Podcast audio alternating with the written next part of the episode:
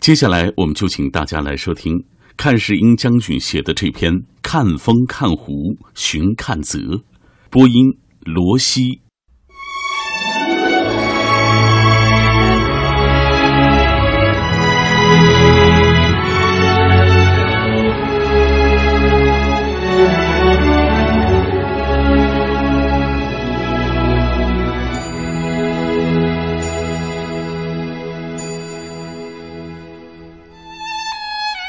宁波人有句口头禅：“到浙江不到宁波，等于没到浙江；到宁波不到慈城，等于没到宁波。”我曾多次来到过宁波，都因时间安排不开，没能到距宁波市区只有一步之遥的江南古城慈城看看。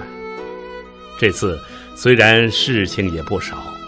但我还是忙里偷闲，决定到慈城去走走。不是为别的，只是为了寻觅一个人——阚泽。作为阚泽的同姓后人，他的大名我早已如雷贯耳。看世俗人无不以他为骄傲，为自豪。阚泽字德润。浙江会稽山人，据考证，他应是地道的宁波慈城人。他从小家境贫寒，祖辈务农，无钱入学。看泽靠自学苦读，初通文墨。他靠带人抄书，边抄边学，抄一本背诵一本的方法，日积月累，终于成了满腹经纶、多才多艺的学者。于是，看德润庸书也就成了流传后世的历史典故。阚泽的才华很受孙权赏识，孙权称帝的时候，阚泽扶助东吴，立下汗马功劳。他在东吴曾先后任中书令加侍中，进拜太子太傅等要职。历史上，我们看氏家族中。出过两位宰相，一位是战国时期的齐国名相阚止，另一位是被称为泽公的阚泽。泽公阚泽的历史典故和才华，在阚氏家族中老幼皆知，更是阚姓族人们在介绍自己姓氏时的一张古老名片。我姓阚。三国里的阚泽的阚，说到阚泽，人们自然会想到《三国演义》中第四十六回，用奇谋孔明借箭，献秘计黄盖受刑，和第四十七回，阚泽密献诈降书，庞统巧授连环计中他的精彩故事。赤壁大战前夕，周瑜设计苦肉计，被阚泽一眼看穿，一语道破，并凯允前去曹营投诈降书。一场斗智之战，终于使曹操深信不疑，为周瑜火烧赤壁立下了头功。公元二百二十二年，刘备为夺回荆州，为关羽报仇，亲自发兵数万。深入吴境五六百里，将东吴孙衡守军团团包围，危机四起。紧要关头，阚泽挺身而出，力举孙逊为大都督。主公，为何不启用陆逊呢？周瑜过去取荆州、败关羽，都是他出的主意。现在大敌当前，主公若能用，破蜀必矣。如或有失，臣愿与之同罪。因为这个时候，陆逊年刚四十出头，立刻遭到东吴元老们的反对，认为他年幼望轻，必误大事。阚泽一听急了，他大声疾呼：“若不用陆伯言，东吴休矣！臣愿以全家保之。”孙权深为感动，力排众议，采纳了阚泽的建议，立陆逊为大都督，终于取得了夷陵之战的胜利。纵观历史，唯有谁能推荐良才而承担如此之大牺牲的？而阚泽敢担风险，慧眼识人，实在难能可贵。有诗写道：“书成高后能栽道，心地光明是爱才。”看则见贤思齐、举人过己的胸怀，不知感动了多少后来人。唐太宗李世民总结了他成功的五条秘诀，第一条就是见人之才，若己有才。清代郑板桥也有诗：“新竹高于旧竹枝，全凭老干来扶植。”明年再有新生者，十丈龙孙绕凤池。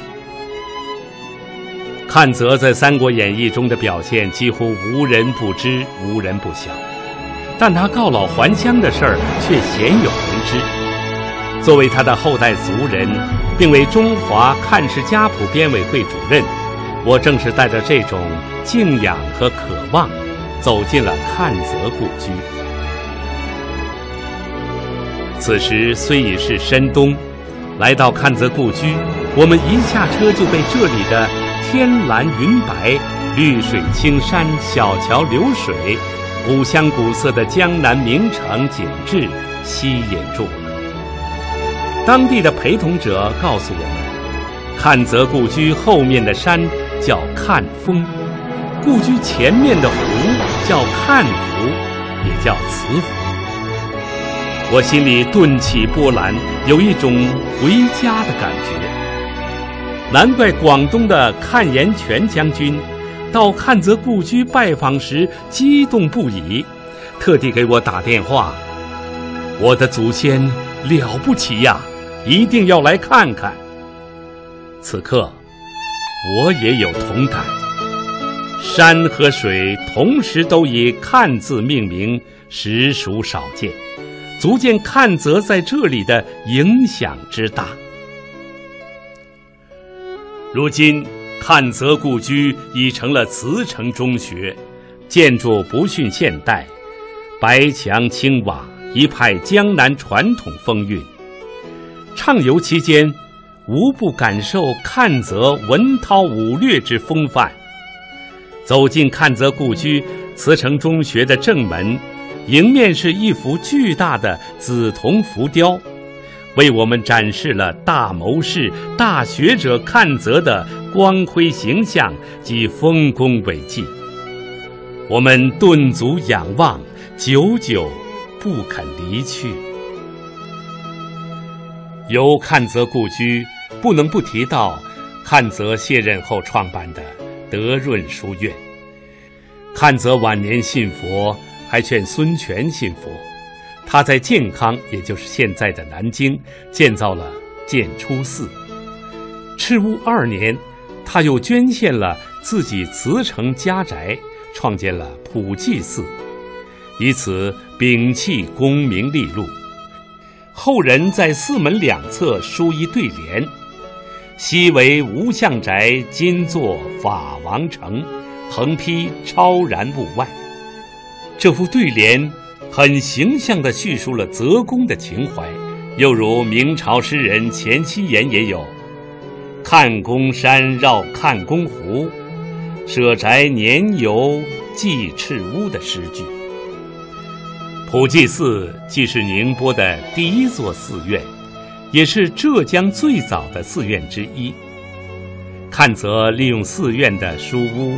广招弟子，读书之风盛行。唐大中二年，慈禧县令李楚臣复立德润书院。书院会读后人，成百上千的慈诚人，考中状元、举人、进士，真可谓满朝朱子贵，尽是慈城人。在慈城读书之风长盛不衰。到了近代，也出了许多著名学者、作家、科学家、艺术家。